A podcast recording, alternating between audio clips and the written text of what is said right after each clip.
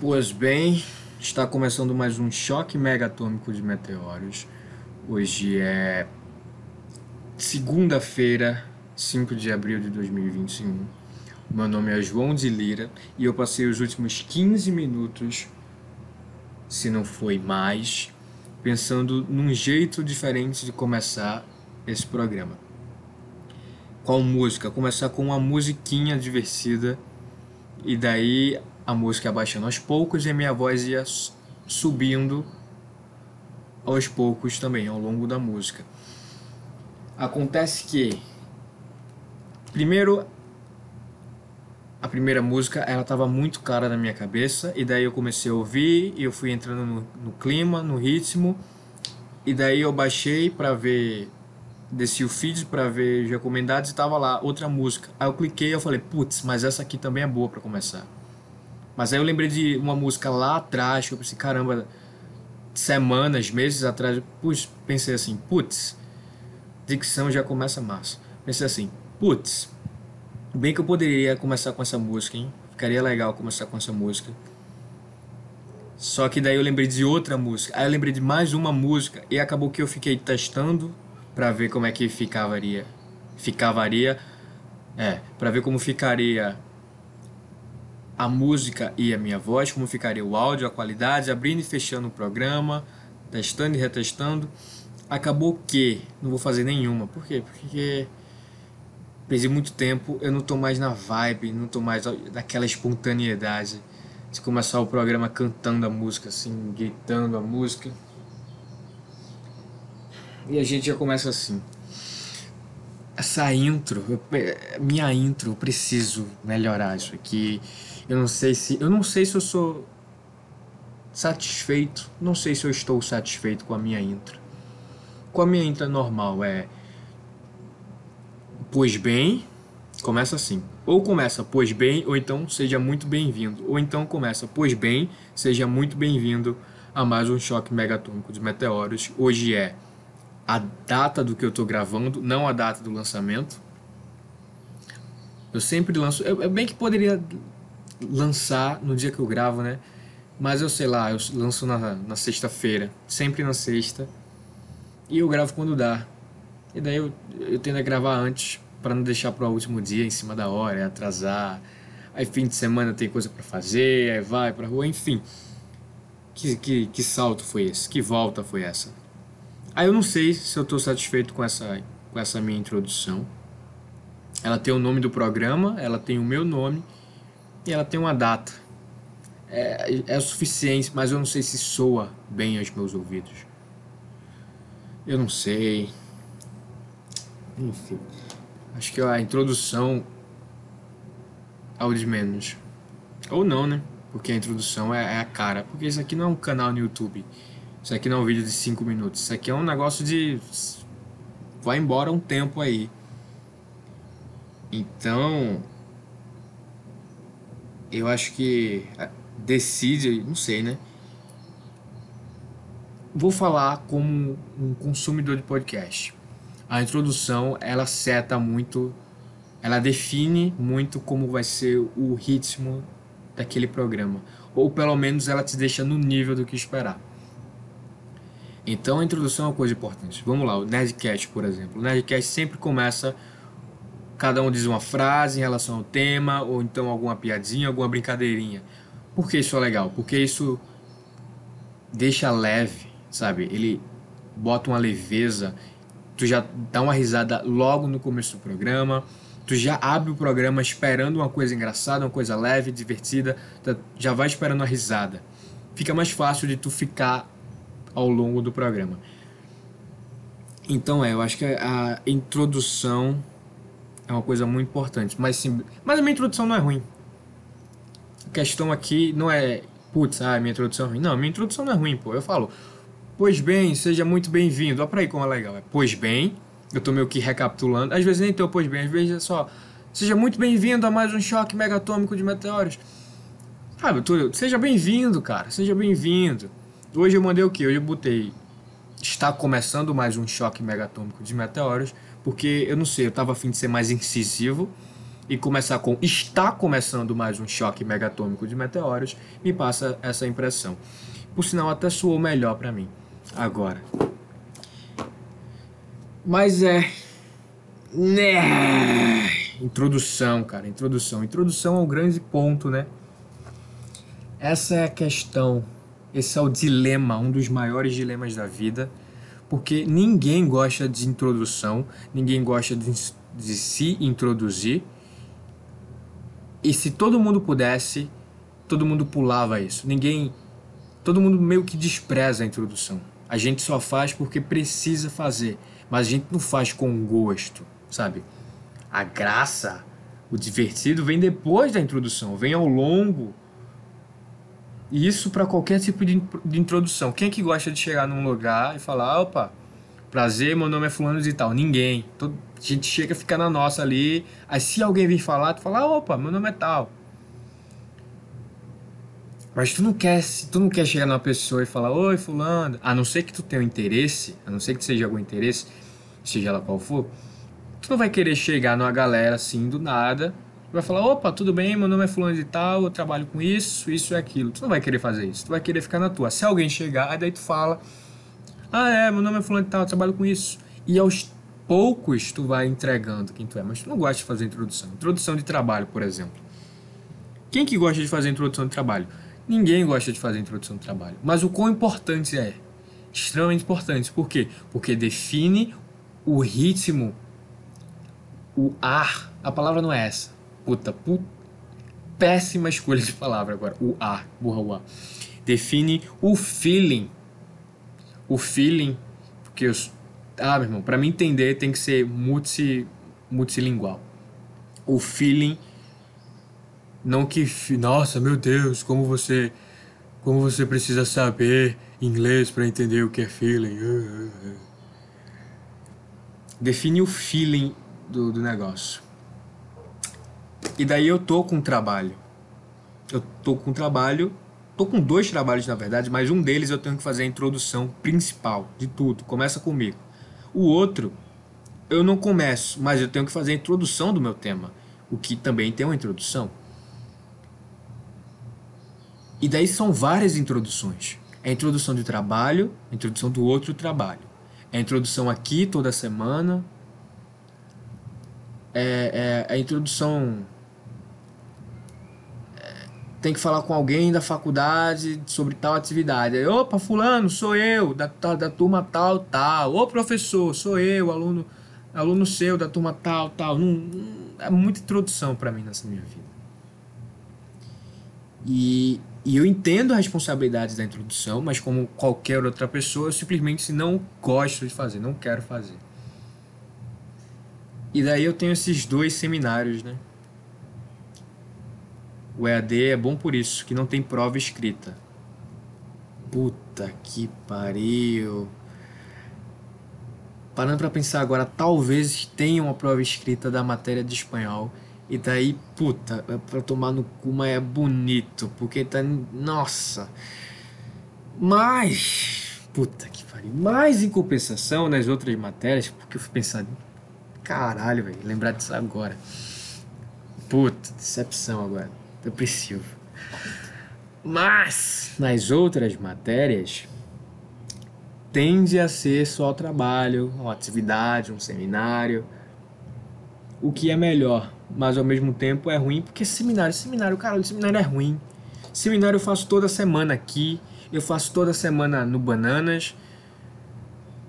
Por sinal, escute, desça na descrição desse programa, você vai encontrar de maneira extremamente destacada e com a formatação muito delicada e elegante o link do Spotify para o Bananas. Eu sei que a maioria das pessoas que me escutam não escutam pelo Spotify. Contudo, entretanto e todavia, você pode pesquisar o Bananas Podcast na sua plataforma, na plataforma que você escuta aí, que você vai achar também seja lá qual for, você vai achar, porque o Banana está mais, mais plataforma do que esse aqui. Enfim, mexão feito, a minha parte feita. Acessa aí. Introdução faço direto, introduzo aqui. Seminário, na verdade, né? Seminário, eu tô, eu tô o tempo todo falando sobre alguma coisa que eu não sei. Seminário é isso. Seminário é uma pessoa falando alguma coisa sobre o que ela não sabe de verdade. Ponto final. Não, ah, não, mas eu estudei. Não, ninguém. A gente estuda, mas ninguém estuda de verdade. A gente só estuda para falar ali e depois. Tá, vai, foda-se. Esqueça. Seminário é isso. Essa foi, por sinal, uma estranhíssima frase.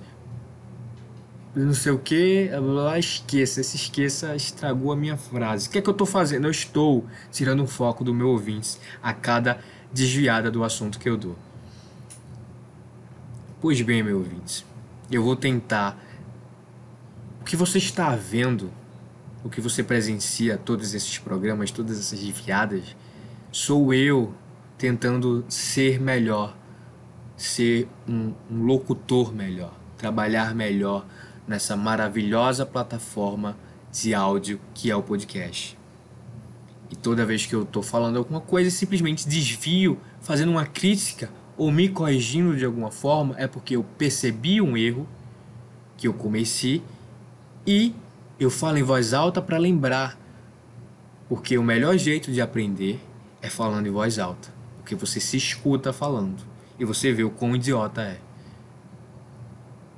Hum, enfim, enfim. Vamos ver se agora vai. E daí tô com dois trabalhos. Os dois trabalhos foram passados no final de fevereiro. Ó pra aí pra tu ver como é que o ser humano é uma merda. Veio começar a ser feito um deles há uma semana atrás. Ou foi duas semanas atrás? Acho que foi uma, foi na semana passada. O outro também. Comecei, comecei a estudar e tal. E um é para segunda-feira agora. Segunda-feira, dia 12. E o outro é para sexta-feira, dia 16. Dá tempo, é coisa fácil, porque seminário é isso aí, é decorar uma coisa que você não sabe de verdade para falar sobre um determinado período de tempo, conseguir uma nota e pronto. Só que é muita coisa. Vamos por partes, vamos separar seminário por seminário. Vamos, vamos pelo mais fácil. O mais fácil, ele é ridiculamente mais fácil. O assunto, ele é extremamente objetivo. Ele está na tua cara. A professora falou: Eu quero que o trabalho seja feito baseado neste material que eu estou dando. Tirem tudo deste material que eu estou dando. Ela já deu tudo. Tá ali. É fácil, é falar, é objetivo para falar sobre análise e desenvolvimento do artigo acadêmico. O que é um artigo acadêmico? O artigo acadêmico é um gênero textual voltado para pesquisas acadêmicas. Aí eu já não sei. Aí eu... tá vendo? Eu não sei o que é a porra desse negócio de verdade. Gênero acadêmico. Olha, eu já confundindo tudo. É texto acadêmico, auto TCC. É o que tu faz no final da faculdade. É um TCC. Isso é um gênero acadêmico. Isso é um texto acadêmico. Porra. Que é isso aí. E ele é dividido em três, quatro partes. Ele é dividido em entre a introdução, quando você introduz o que você pretende falar a metodologia, que é quando você discorre sobre os métodos usados, as formas que você usou para fazer as pesquisas. Daí entra a análise e o desenvolvimento. Aqui é quando você analisa as informações, as estatísticas e desenvolve, discorre com a sua opinião, dizendo o que você acha, o que você desacha, comparando com a, a sua obra com outras obras. E eu tô com essa parte. E depois disso vem um resumo todo da obra. Eu estou com essa parte. É fácil. Tá lá, é só ler. É literalmente falar. É uma puta. É apresentação rápida, não tem nem. Não tem nem como demorar, não tem nem como ficar vagando, porque simplesmente não tem assunto para isso. Esse é fácil. Isso aí você estuda na semana ali. Esse é o tipo de seminário que você estuda um dia antes e amassa. Você consegue desenrolar. O outro, nem tanto. O outro é mais chato.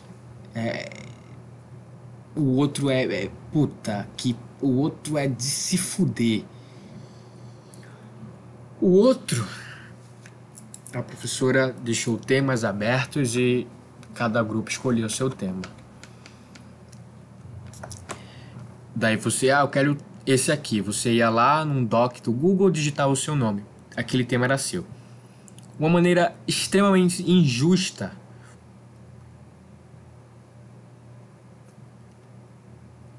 Na minha opinião, putz, caralho, o que foi isso? Enfim, é mais difícil. O tema que o meu grupo ficou é Bakhtin e o Círculo. Reflexões sobre Bakhtin e o Círculo. Quem foi Bakhtin? Bora lá. Quem é que foi Bakhtin?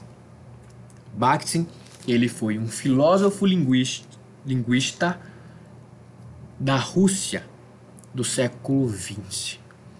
Ele era mais um cara da Rússia com fiéis marxista e ele era um cara que propôs uma teoria, várias teorias na verdade. Ele é um cara que propôs várias teorias na, na área da literatura e na área da linguística. Por que é tão difícil estudar esse cara? Por justamente ele ter feito muita coisa e por tudo dele ser muito bem casado. Não tem como você isolar. É bem difícil você isolar um tema só dele, só um conceito e ficar só naquele conceito. Eventualmente vai brotar outro conceito de outra obra dele, outra criação dele, outra coisa que ele pensou, e daí tu vai ter que acaba tendo que tendo que comentar para pessoa entender.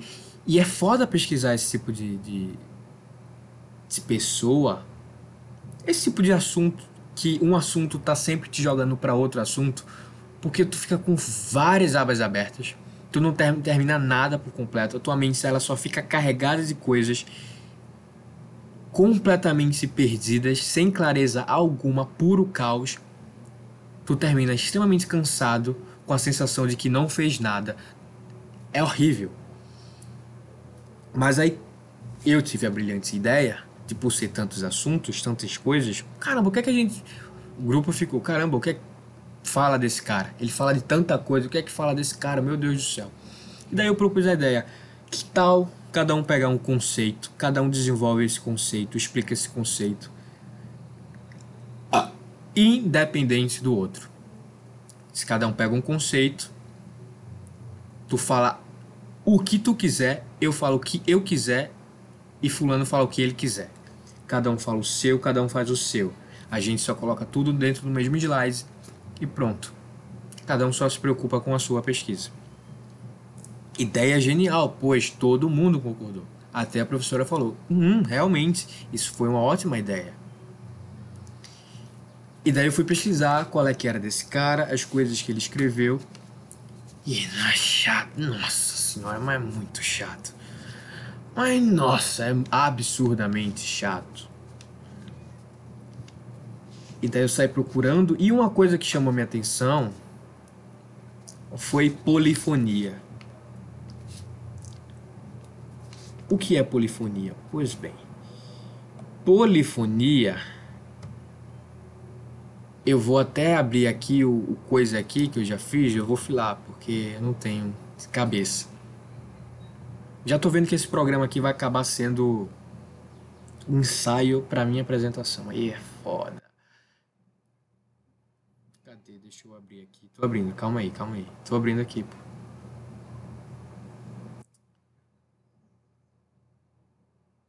Pois bem, pois bem. O que é polifonia? Polifonia é a presença de outros textos vozes e personagens dentro de si mesmos. Por exemplo, é um texto dentro de um texto. É uma voz dentro de uma voz, é uma pessoa dentro de uma pessoa. Complexo. É difícil de entender. Ainda mais onde isso se encaixa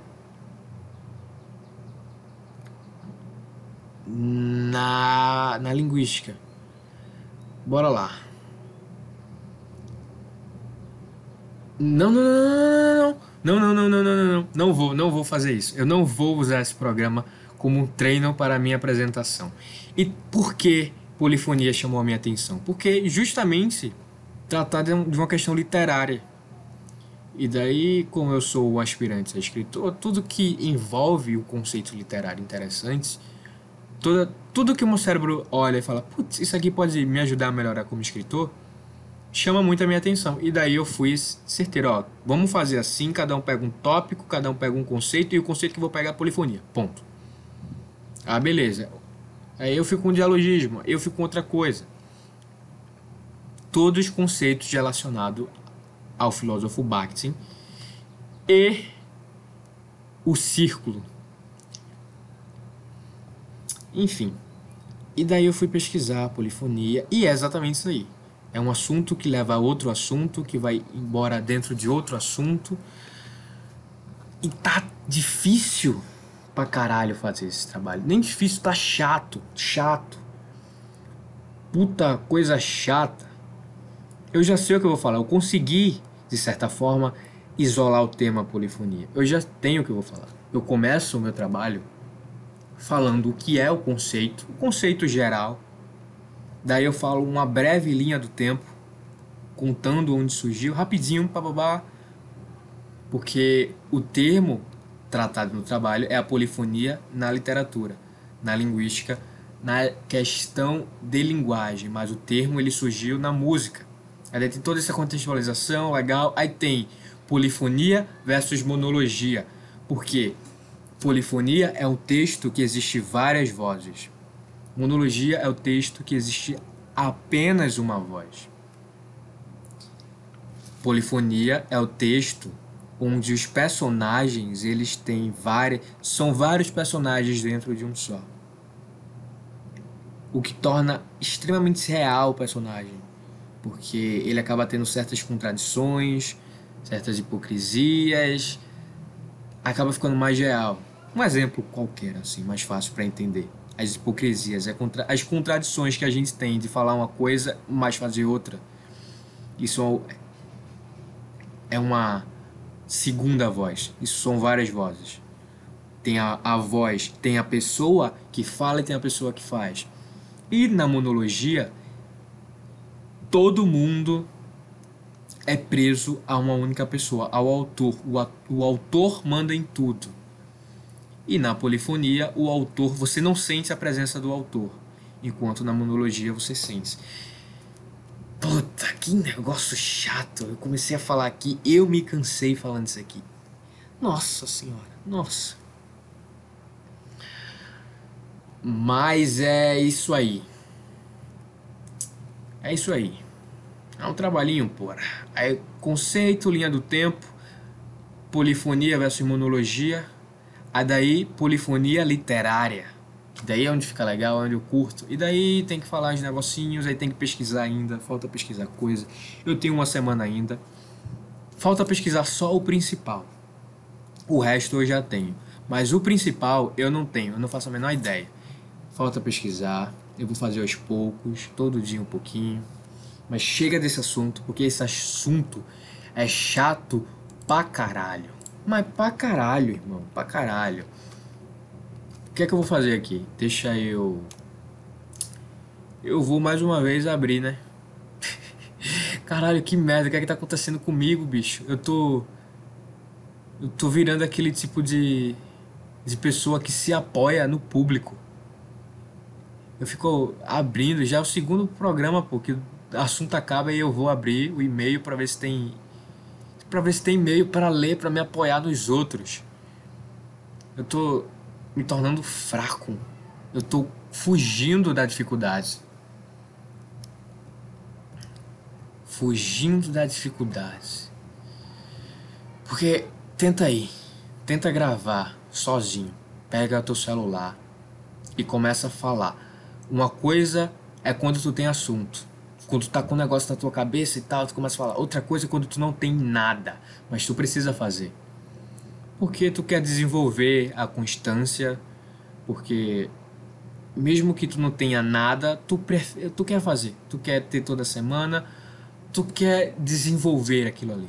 Tu quer desenvolver não só a tua capacidade de falar, de pensar, organizar as ideias, puxar ideias, puxar coisa da tua cabeça, assunto e desenvolver esses assuntos, como tu também quer ter sempre, tu quer desenvolver o teu programa, o que tu faz, quer desenvolver o podcast, quer que toda semana tenha um programa, e daí acontece que vai ter semana que vai ser legal, vai ter semana que vai ser mais ou menos e vai ter semana que vai ser uma merda.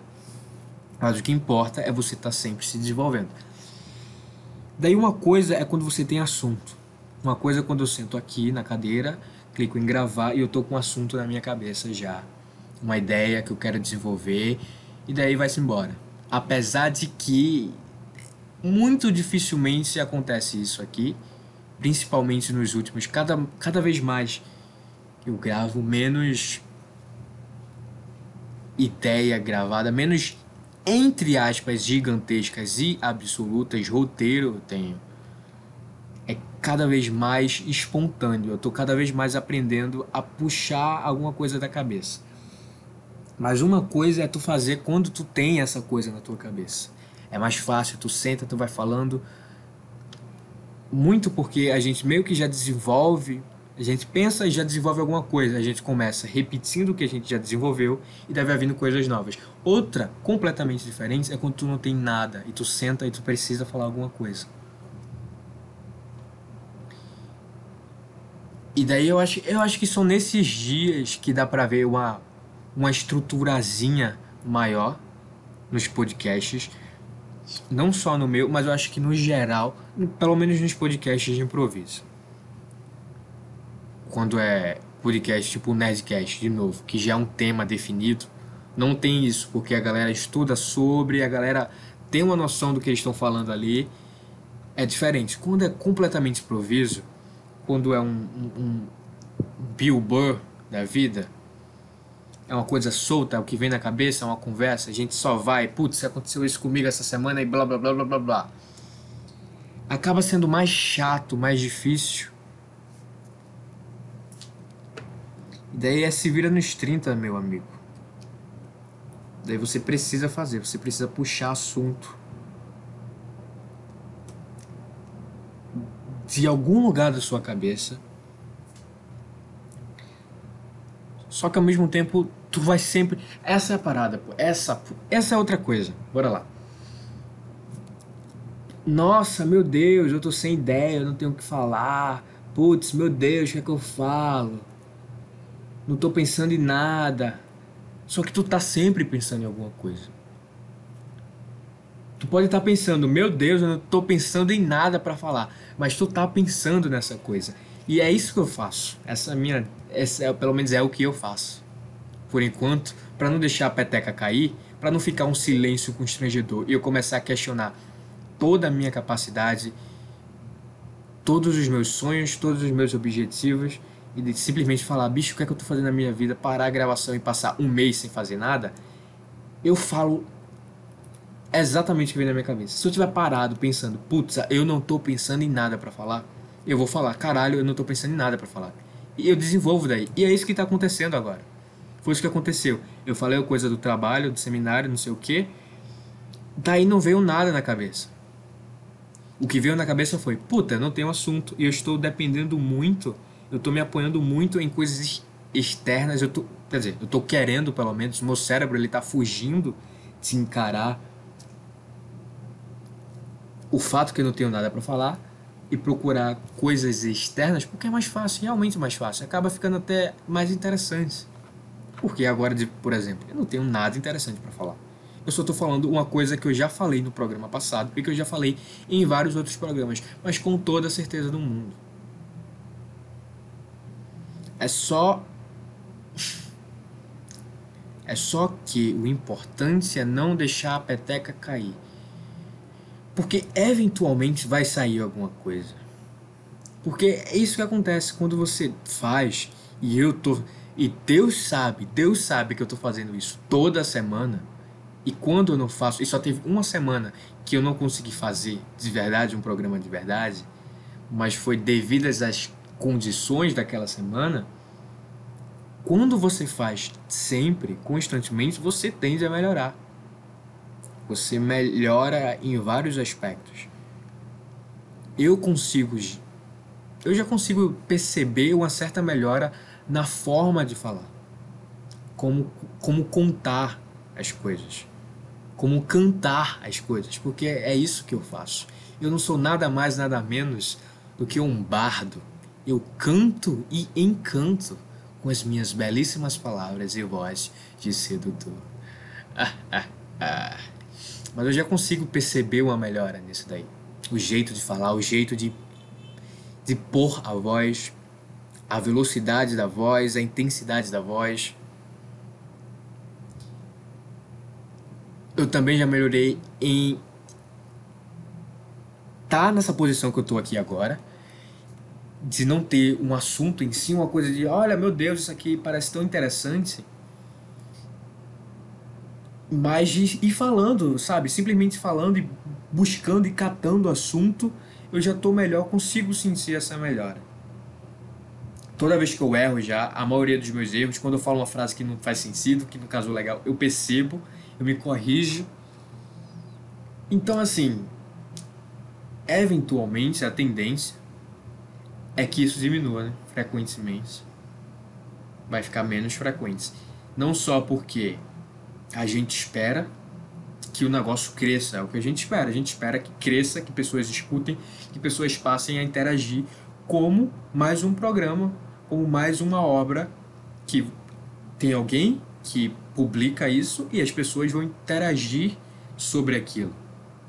Nesse caso aqui, eu falo qualquer coisa e vocês interagem diretamente comigo. É assim que funciona o podcast. E a, a, esperança é que isso aqui cresça, mais pessoas comecem a ouvir, mais pessoas comecem a interagir. E daí, quando vier acontecer, putz, não tenho nada para fazer, é só eu abrir o e-mail, por exemplo, e começar a interagir com a galera.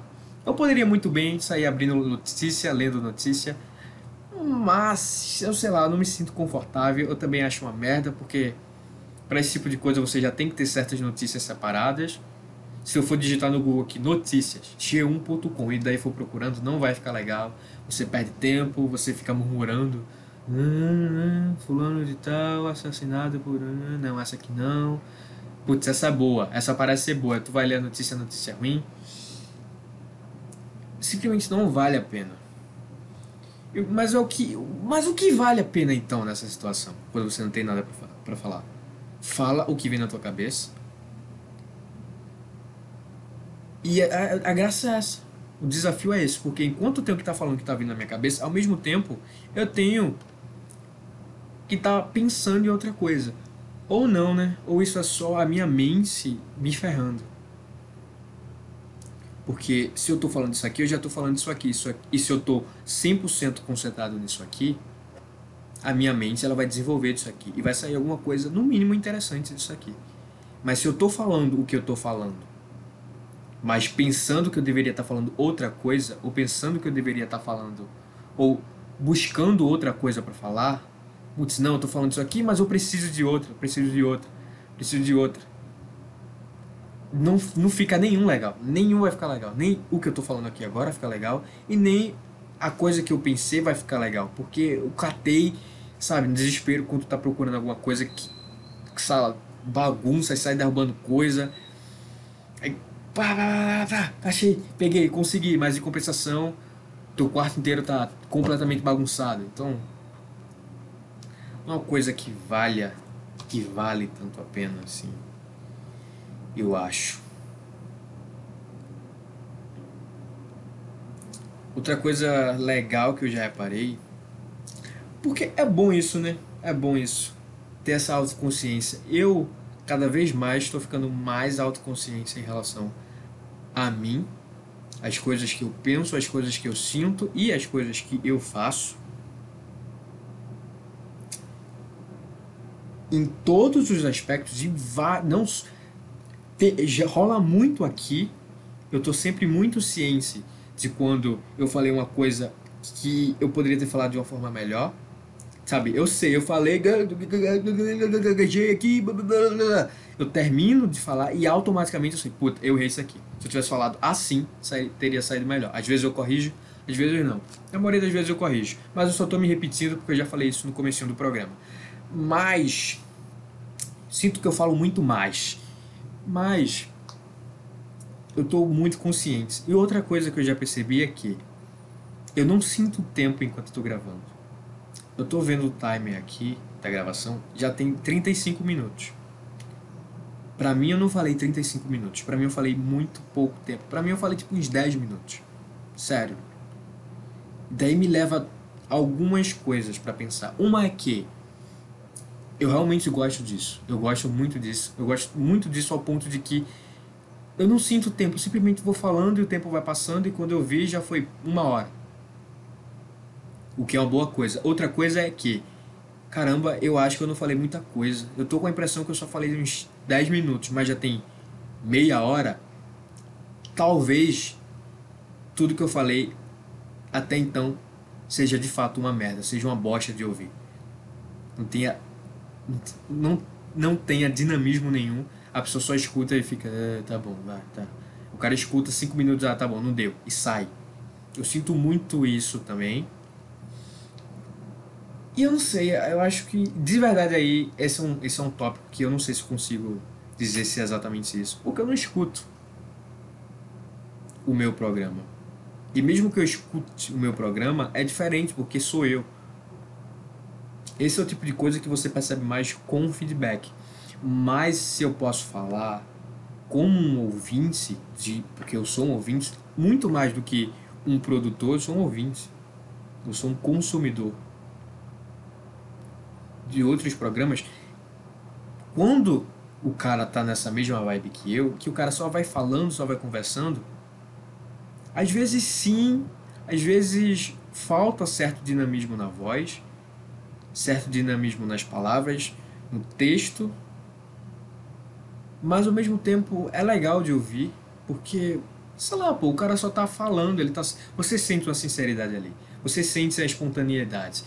E pelo menos para mim, a espontaneidade é extremamente cativante. Extremamente cativante. Uma coisa para mim é assistir um comediante que tem um texto, que escreveu um texto, decorou aquele texto, mas consegue falar aquele texto de maneira completamente espontânea. Outra coisa é o cara que copiou, escreveu um texto, decorou o texto e falou o texto decorado você sente. É, é uma disparidade tão absurda. Porque por mais que o texto que o cara fala de maneira espontânea não seja engraçado, por ser de maneira espontânea é mais gostoso de ouvir. Pelo menos na minha opinião. E daí eu faço isso, eu faço o que eu acredito. Não vou fazer se para mim o que é espontâneo é mais divertido de ouvir, então eu vou focar no espontâneo, foda-se. Porque é o que eu acredito. Eu não vou fazer uma parada aqui, ah, não. Deixa eu escrever aqui um, um roteiro e eu boto umas piadas aqui já colocadas e que é legal. Tipo, né? Né? Né? Mas eu acho que nem dá na plataforma. Eu acho que a. Eu acho que a plataforma ela é anti-roteiro. Ela no máximo topicalizada. No máximo topicalizada. Você tem no máximo tópicos. Você tem um tema, sei lá, tu tem a história da Terra, história da Terra. Aí, sei lá, tema história da Terra. Vamos começar por como surgiu um contexto do universo que saiu juntando pedra batendo em pedra, aí foi aumentando o centro de gravidade, desenvolveu um centro de gravidade, foi ficando puxando mais pedra, mais pedra, até ter um pedrão que virou um planeta. Depois era só magma, aí depois choveu, aí pronto, esse aqui é um tópico. O início, a formação da, da pedra, aí depois a formação das primeiras vidas até chegar. Enfim, no máximo topicalizado, mas não tem como. Não tem como você fazer um negócio de uma hora e meia, uma hora, uma hora e meia, duas horas, roteirizado. Beleza que tem podcast aí de 10, 15 minutos, que não deixa de ser podcast, é podcast. E, e fica relativamente muito mais fácil de, de roteirizar. Porque é menor, é mais, sabe?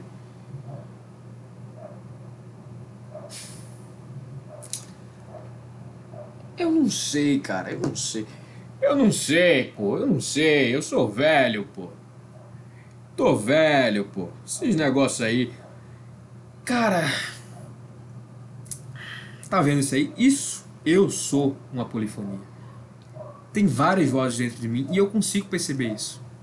Porque ao mesmo tempo que eu tô falando uma coisa. Uma hora eu paro e falo, bicho, tá, mas eu acho que não é isso não, pô. Eu tô falando isso aqui, mas eu, eu, eu não sei se é isso não. Eu acho que é mais para isso. Isso é legal também.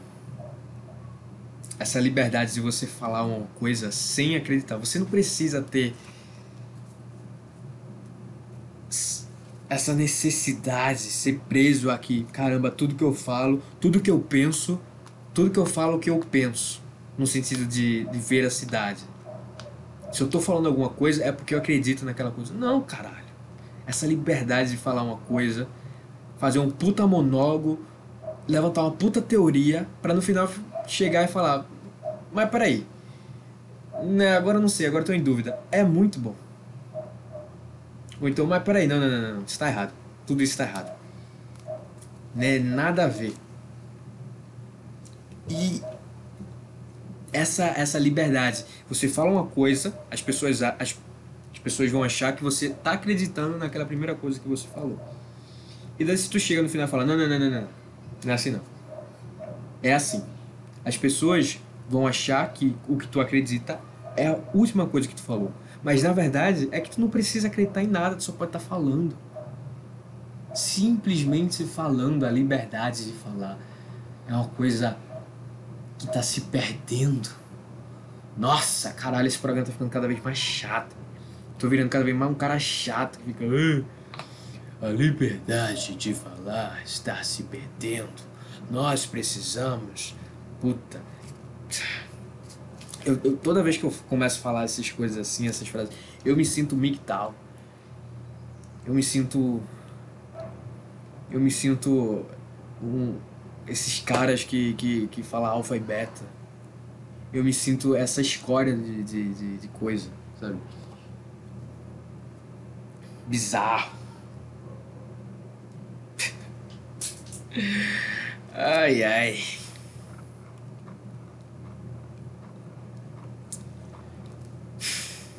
E daí eu tô desenhando. Eu já comentei aqui que eu escrevi um retor eu já comentei aqui que eu já escrevi um roteiro curtinho para uma HQ. Eu não sei se eu falei se era para uma HQ, mas é um roteiro de um quadrinho. E daí eu fiz isso aqui por quê? Porque antes eu tinha uma vontade fodida de podcast, eu gostava muito. E eu ficava pensando, caramba, deve ser tão legal ter um podcast. E daí eu criei o Bananas com o Felipe e a gente gravou e eu fiquei num hype tão grande, tão fodido, caramba, ficava falando sozinho em casa que uma semana eu criei o Bananas, na outra semana eu já criei o Choque. Eu já gravei um primeiro Choque e eu já postei. Que foi o Congenial, é um programa chamado... O Congenial é um piloto chamado Piloto. Esse nome é um nome muito bom. Modéstia à parte, eu sou bom com, eu sou bom com nomes.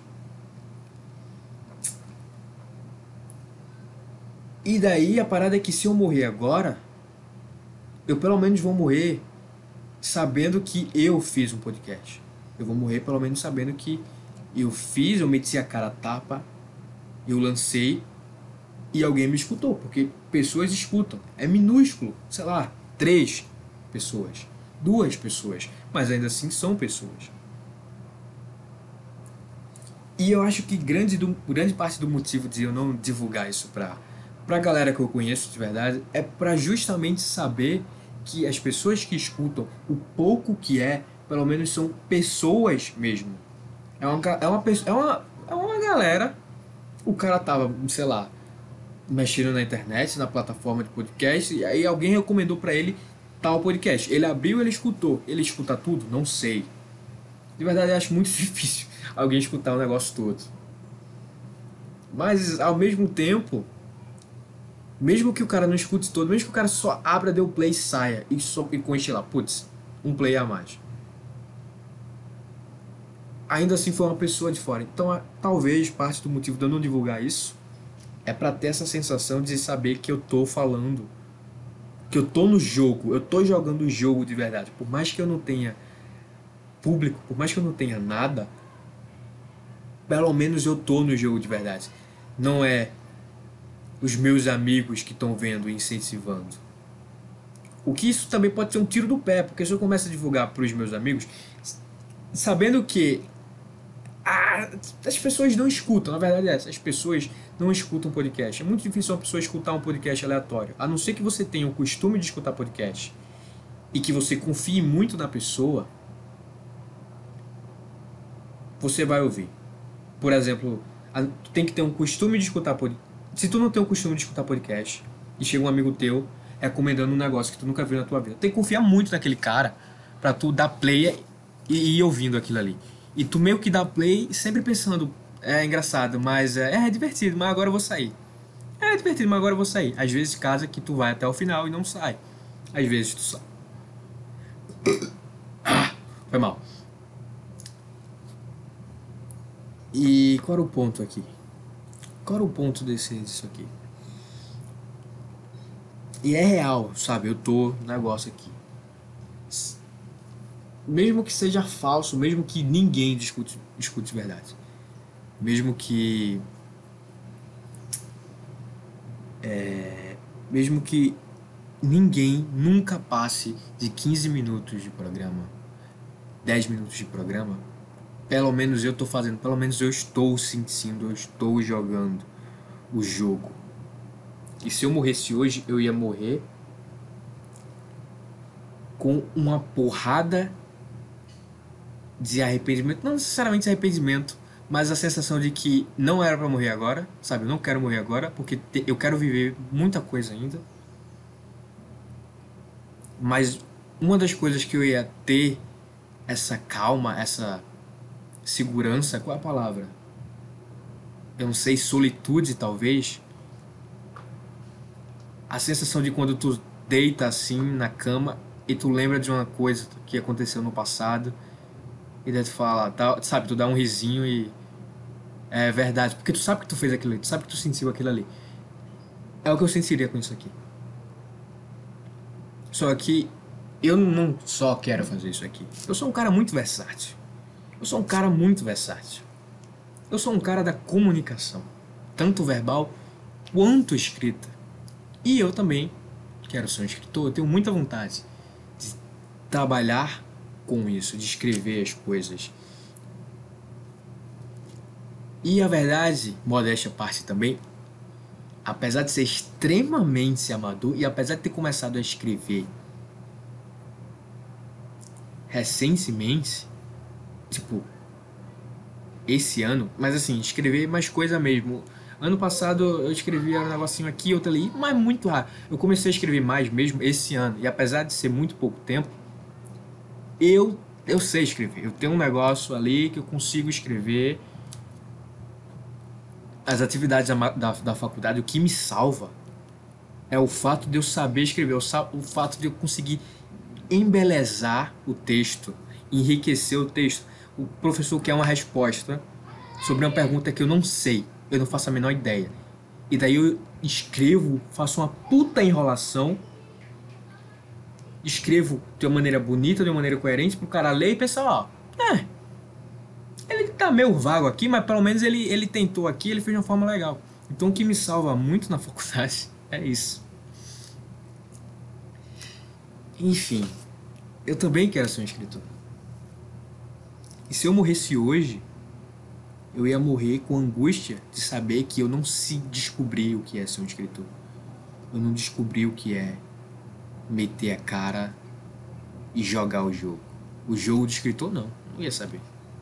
Por mais que ninguém lesse, visse, por mais que não desse absolutamente em nada,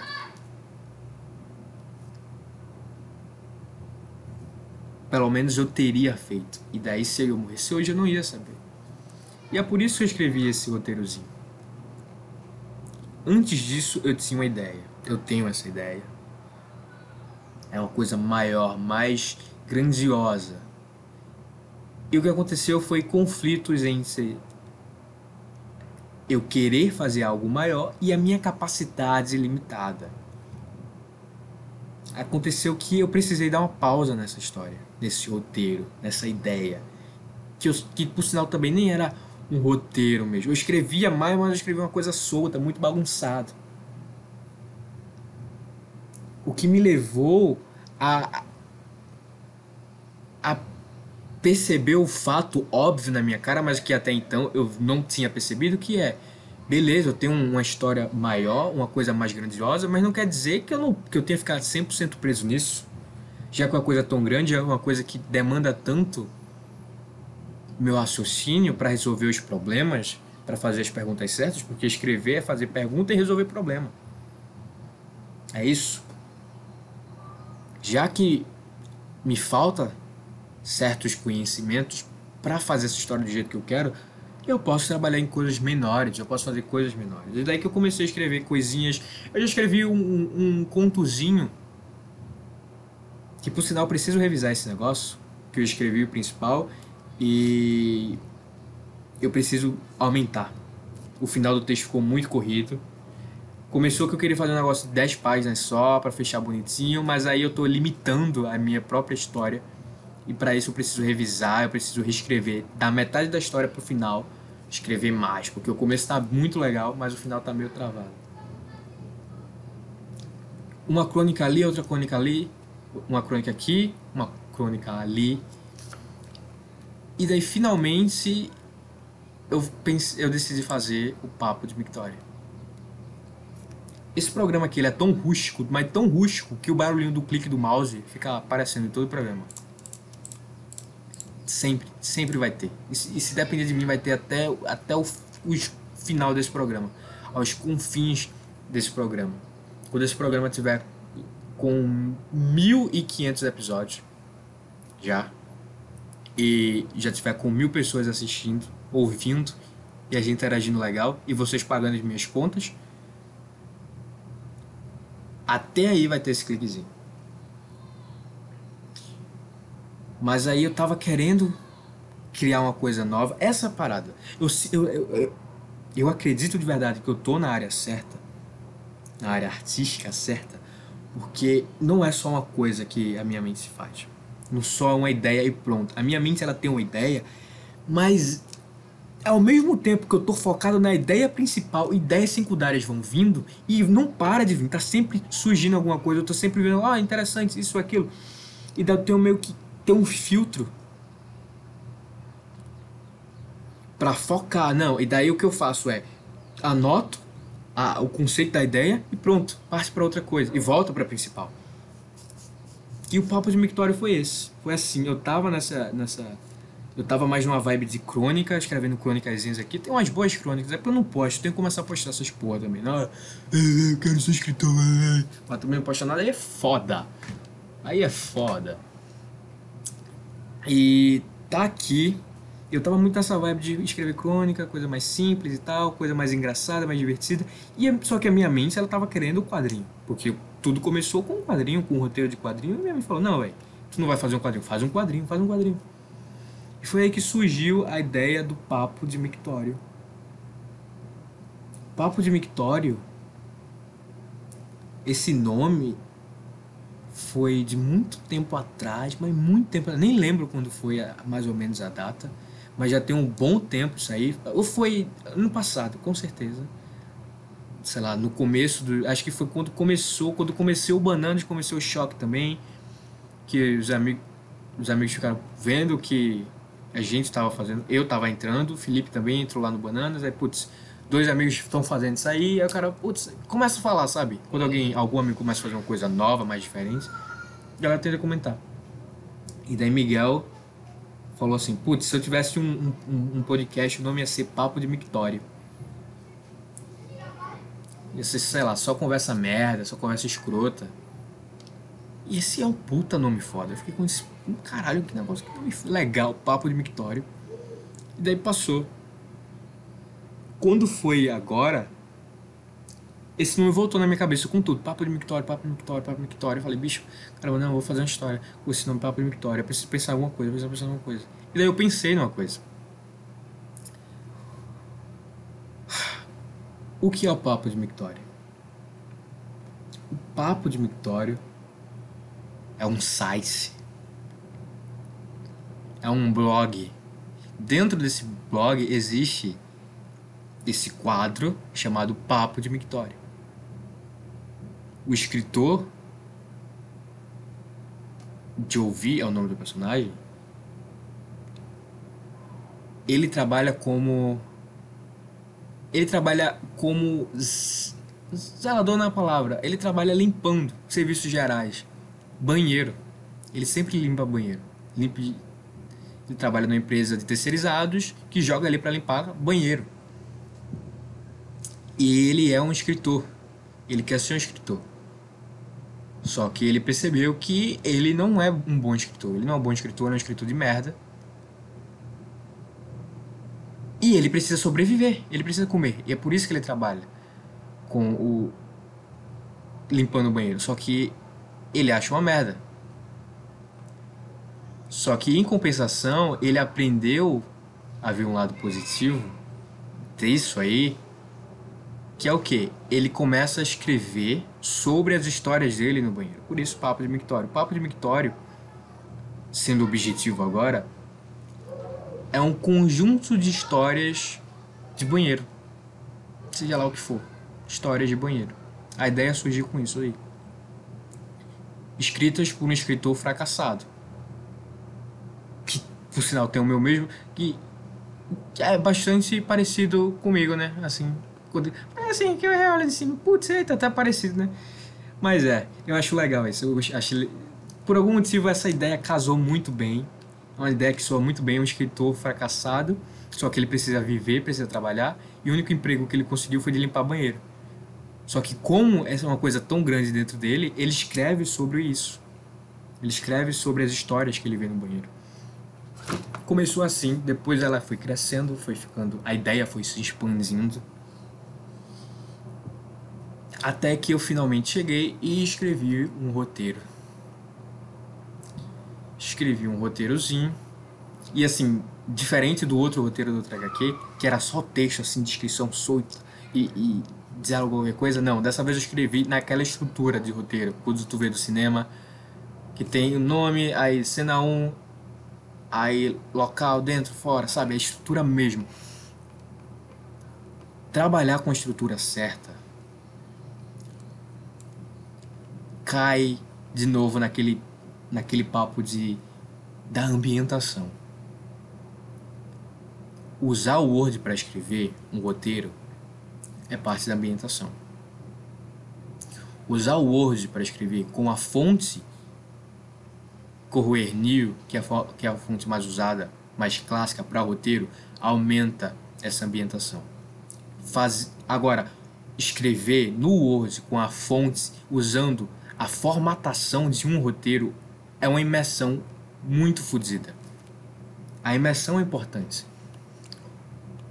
E ajudou pra caramba, sabe? Você vai escrevendo e só pelo fato de você estar tá naquela.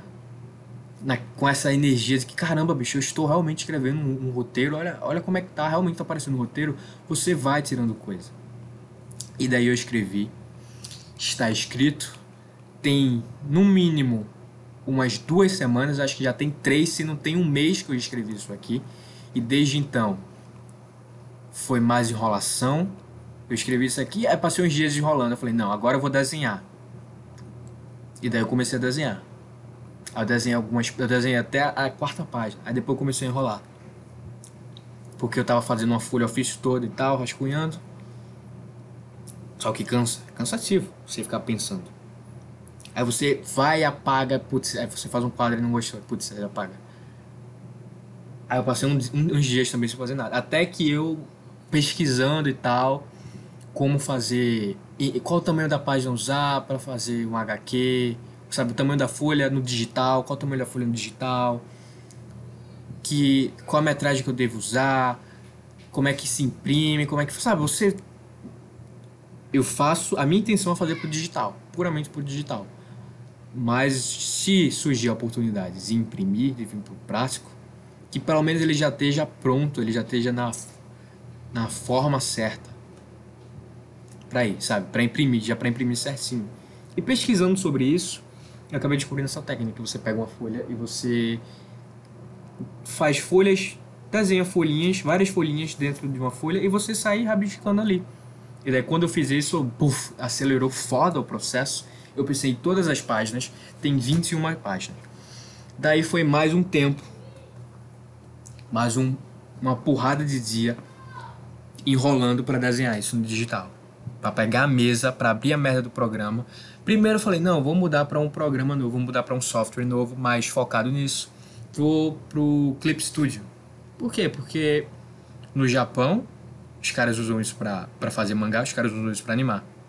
Ao mundo ao redor do mundo a galera usa muito isso para fazer comic, para fazer HQ. O negócio é feito para isso, comic, HQ, animação principalmente como HQ. Vou entrar nessa daí. Eu pesquisei, putz, realmente é mais fácil, tem uma porrada de. As ferramentas são feitas para isso, para facilitar. Vou entrar nisso daí. Aí daí você vai, baixa, aí você fica rolando. Não, não, não. Hoje eu não vou. Não vou desenhar porque ainda não entendo direito o negócio. Aí amanhã, tá, amanhã eu desenho. Mas eita, não tô entendendo. Vai pesquisar. Aí. Uma puta enrolação. Fudida que isso tava me incomodando de verdade. Eu tava, caralho, velho, eu quero fazer o um negócio eu quero que a coisa aconteça. Mas eu não faço, eu só tô enrolando. Isso tava me coisando, tava me coisando. Eu falei, todo dia eu falava, hoje eu vou desenhar, hoje eu vou desenhar, hoje eu vou fazer o rascunho no digital, hoje eu vou fazer o rascunho. Eu nunca fazia. E quando foi ontem eu falei, não, bicho, não tem como mais, não tem pra onde mais ir. E eu simplesmente fiz. É foda. Não. O ruim de não ter ninguém para puxar para a orelha, para falar, bicho, tu precisa fazer, sabe? Tipo um professor, uma figura de um professor que manda tu fazer a coisa. É porque ninguém vai mandar tu fazer. É só tu. É tu, tu tem que saber o que tu fazer, tem que fazer. Mas em compensação, tu é quem faz. Por mais que tu enrole, enrole, enrole, uma hora tu vai ter que levantar e fazer. E acho que Eu não sei, pô, isso é bom. Sofrer, tá, estar sofrendo pelo fato de eu ser um incompetente de bosta, preguiçoso, ceboso, é bom, porque me ensina que eu preciso fazer, que eu preciso movimentar, eu preciso fazer a coisa acontecer. E com certeza isso está me ensinando a ser um ótimo líder, desenvolvendo essa, esse autodidatismo eu sou autodidata pra caramba já. Em relação a estudar, eu sou já muito autodidata. Passei os últimos dois, três anos estudando praticamente sozinho. Estudando coisas aleatórias sozinho, sem ser coisa de escola, as coisas que me interessam.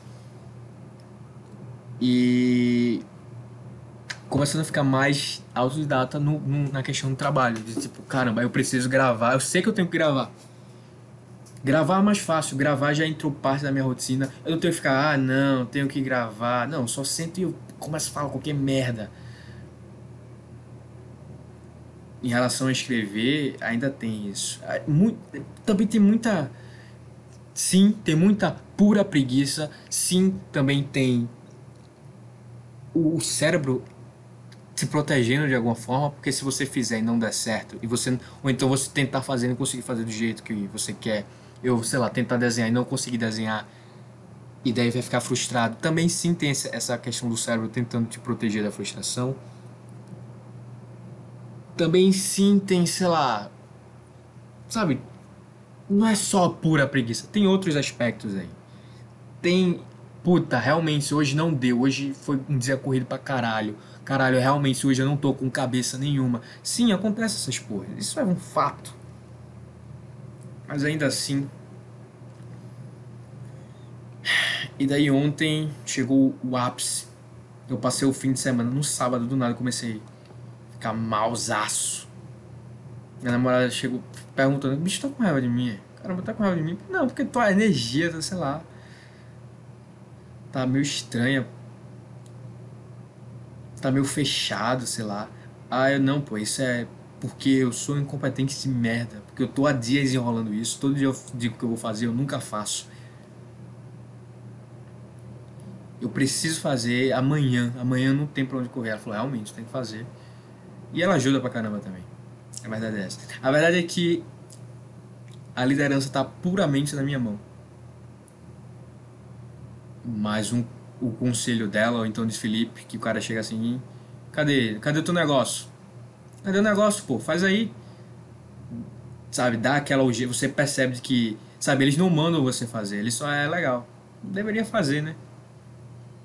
Mas é, faz você perceber que realmente você precisa fazer. Mas eu sei lá, na maioria do tempo só sou eu e eu tendo que lidar com a frustração de, de, de ser um preguiçoso de bosta que não faz nada. Mas eu finalmente fiz, comecei a fazer, saí separando, fiz um rascunho geral, separando os quadradinhos, aí depois já fiz uns desenhos. Falta rascunhar muita página ainda, muita coisa. Mas é. tá legal. Tá pra sair. Tá pra sair. Em algum momento vai, tá, vai sair. Eu não faço a menor ideia aonde postar isso, aonde postar quadrinho, essas coisas. Eu escrevi em português também. Porque é muito por vibe. E esse aqui eu senti que a vibe funcionava em português. Mas eu vou começar a escrever mais em inglês. Porque daí eu aumento eu estou limitado a Brasil, Portugal e Angola. São os idiomas oficiais. Qualquer pessoa do mundo pode me ouvir. Um cara nos Estados Unidos que, que sabe português pode me ouvir. Mas ainda assim é muito limitado. São três países só que tem o português como uma língua nativa. Se eu escrevesse espanhol, que eu sei um pouco de espanhol, eu sei espanhol menos, sei muito mais escrever do que falar. E esse muito mais é, é o básico assim. Comecei o curso agora. Eu teria uma, um alcance bem maior. São 21 países que falam que tem espanhol como língua nativa. Mas ainda assim, o inglês é o inglês. E o inglês eu realmente sei trabalhar com inglês. Eu realmente leio muito coisa em eu sei, eu leio muito inglês. Eu consumo muita coisa em inglês. Eu sei escrever em inglês. E a tendência, a ideia é escrever em inglês. Se der, por que não? Se, por que não escrever uma versão em inglês e uma versão em português para certas coisas? Também funciona? Também daria um trabalho extra. Mas, sei lá, é uma coisa que eu faria de bom grado, assim. Eu simplesmente faria. Porque daí eu teria a minha galera aqui que não consegue entender, mas eu também teria o, público maior, uma visão geral, um alcance maior. E é muito por feeling, sabe? Quando a ideia vem em inglês, eu quero escrever, em inglês. Quando a, ideia vem no português, eu quero escrever em português. Essa veio em português. E mesmo que eu. Mesmo não, né? Porque se eu tivesse escrito em inglês, caralho, eu tô falando tanto que a dicção já fui pra puta. mesmo se eu tivesse escrito em inglês, se eu tivesse escrito em inglês, mesmo sendo um Zé Ninguém, teria um alcance maior. A chance de mais pessoas verem seria maior. Em português eu estou mais limitado. Mas isso também é mais uma desculpa, eu acho. Isso é mais o meu cérebro procurando desculpa para pra caso eu poste e ninguém veja. Ou então todo mundo veja e fala, putz, tá uma merda. Não tem divulgação nenhuma. Mas pra Ah, postei, ninguém viu. Não teve divulgação nenhuma. Ninguém viu nada. Tem, sei lá, zero views. Tem um view. E foi do meu amigo. Sei lá, deve ser alguma forma do meu cérebro tentando ah, não, mas se tivesse sido em inglês ia ter mais, tá? Porque tá assim porque foi em português. Mas enfim, tá para acontecer. Tá para acontecer, logo menos eu tenho que parar. Eu falo isso, eu fico falando isso em voz alta para ver se meu cérebro entende que sim, é para fazer seu filho de uma puta. A data eu não sei exatamente. Eu vou, eu quero desenhar. Eu vou desenhar todo santo dia todo dia fazer um pouquinho uma hora, duas horas. Porra, duas horas é pouca coisa pra caralho, meu irmão. O tempo que eu perco de bunda pra cima, sem fazer nada, mexendo no celular, pensando no que vou fazer, descendo o vídeo do YouTube pensando se eu vou gravar, se eu vou estudar, se eu vou assistir um filme, se eu vou lavar prato, se eu vou escutar podcast. É bizarro. E esse aqui é o roteiro. Papo de Mictório, número 1. Um. Vai ter número 2? Não sei. Número 1 um vai ter. E agora voltando lá no início, tudo isso aqui, para fechar todo esse ponto, esse, esse arrodeio absurdo que eu dei, isso aqui é para fazer para caso eu morra antes de eu realmente, sabe, de eu fazer, porque eu não quero fazer eu me parar, eu quero fazer uma porrada de coisa, cara. Eu quero é bizarro isso. É muito bom perceber que ano passado eu tava numa época, eu tava numa vibe muito fudida, muito ruim, muito negativo. E agora eu tô, puta, feliz pra caralho, querendo viver pra caralho. E é engraçado também pra, pra pensar que ano passado eu tava mal pra caramba, porque eu era uma merda. Eu, não fa... eu queria gravar isso aqui, mas eu não, não tinha assunto para gravar. Eu queria escrever, mas eu também não conseguia escrever. E hoje eu tô feliz pra caralho, vivendo, querendo viver pra caralho, muito porque eu consigo fazer isso aqui toda semana, eu consigo escrevendo, eu tô fazendo as minhas coisas. É muito bizarro isso. Perceber que a mesma coisa ela te dá vontade de morrer e vontade de viver. É muito poético isso. Sei lá. É muito dantesco. Anota aí, ó, no teu dicionário. Dantesco. Se tu não souber, pesquisa no Google. Dantesco. Muito dantesco isso. É a mesma coisa que faz eu ter vontade de morrer, de não existir, e a mesma coisa que faz eu vontade de ir além, sabe? Mandar um Gurren Lagann e com a minha broca furar o céu, sabe? Chegar no universo. Ninguém topa Gurren Lagann. Gigante armada do tamanho do caralho do universo. Gurren Lagann. E isso aqui é para isso. Isso é puramente experimental. Ah, no meu último dia de vida, daqui uns 60 anos, eu fechar o olho assim e lembrar assim, putz, lá atrás eu fiz, porra. Mesmo que eu só faça isso aqui e não consiga fazer mais nada, não tenha sucesso nenhum, seja um completo fracasso. Eu ainda vou fechar o olho e falar, putz, eu fiz. Legal. Sabe, aquela sensação, aquele risinho, aquela cena de filme que o Elion deita assim, aí ele lembra, de olho fechado assim, lembra, dá um risinho, aí depois morre. Esse eu. Isso é puramente experimental. É só para eu saber que eu consegui fazer. É só para saber que por algum momento minúsculo eu consegui estar no jogo. Eu tô me repetindo muito, eu tô me enrolando muito. Papo de Mictório 1. Cena 1. Tá por cena, eu escrevi por cena. Eu... Bora lá, vai. Ah, tô com vergonha, cara. Que bizarro, que bizarro. Eu vou ler o comecinho aqui, vou ler esse negocinho aqui, daí eu paro e acaba esse programa aqui. Papo de Mictório 1, João de Lira, cena 1. Estamos em um banheiro público masculino. A horário de pico, o feeling do background é de mais um banheiro público, sabe? Uma coisa mais, mais mundana. O banheiro possui uma coloração esverdeada, algo meio Matrix, que se utiliza do verde para demonstrar monotonia.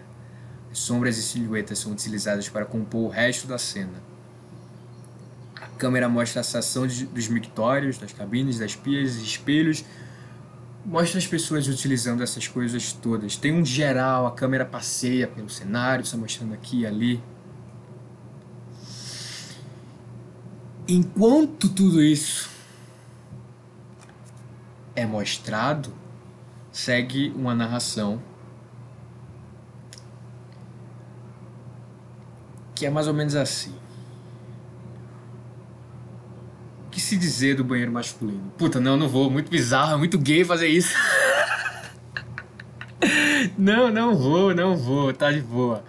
Mas tá aí, ó, tá funcionando pra você. E aí, ó, existe, tá real. Esse negócio aqui é real. Tem um roteiro pronto. Já tem. Caralho, que bizarro. Parecia uma bicha. Muito estranho. Quer saber isso aqui? Sabe o que tu faz? Tu lê quando sair essa merda. Tu lê e tu vai saber tudo que tá no roteiro. Porque tu vai sentir a vibe do roteiro aqui no original. No negócio lá. Então, lê quando sair. Sabe-se lá Deus quando, mas vai sair com certeza, com certeza, com certeza antes da metade do ano. Isso porque eu tô dando um puta tempo, isso porque eu tenho que desenhar só 21 páginas, isso porque eu só tenho que colorir 21 páginas, e isso levando em conta que eu sou um merda ambulante gigante que com certeza vai querer procrastinar e com certeza vai procrastinar. E eu vou ter que conviver os próximos meses, os próximos dias quando eu procrastinar com essa sensação de, de miséria, de que eu sou um merda e que eu preciso fazer. Mas ao mesmo tempo, eu vou sozinho chegar lá e fazer e eu vou desenvolver a minha liderança. Vou desenvolver a minha liderança. É isso aí, vai. ai, ai. Caralho, isso foi muito engraçado agora. Puta que pariu cara começa a ler e, nossa, não, tá muito gay isso aqui, não, tá muito. Uh, tá muito forçado, ai, nossa. Uh, uh. É isso aí, vai. Vamos terminar. Vamos terminar alegre, ainda feliz.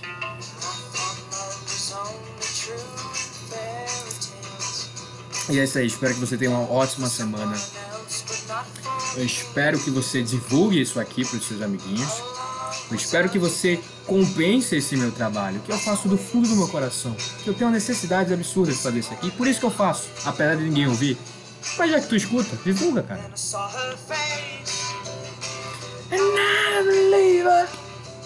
Eu sou, eu sou um believer. Eu sou um acreditador. Isso é verdade. Eu, eu realmente acredito. Eu sou um cara. Eu acabei de perceber ontem, esses dias, na verdade, que eu sou absurdamente. Oh!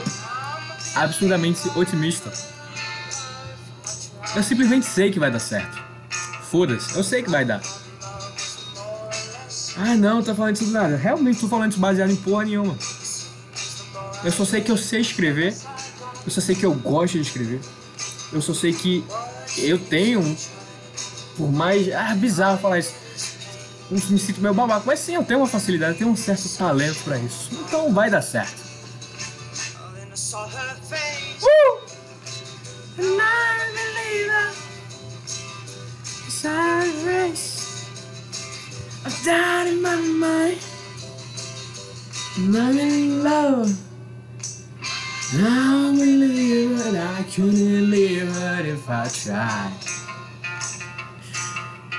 Essa, por sinal, era a música que eu queria começar. Foi a primeira música que veio. Aí a música tá aí, pô. Termina. Dá no mesmo, fica legal igual, fica feliz igual. Divulga meu programa, acesso Bananas. O último programa tá muito bom. Para caso você tenha escutado isso aqui, não tenha escutado o último programa, o último programa está muito bom. Talvez tenha sido o melhor programa que eu já tenha feito no Shopping Megaton de Meteoros. O áudio agora deve estar tá um caos, já tá minha voz, o som, a putaria toda bagunçada. Mas é isso aí, cara. Tchau.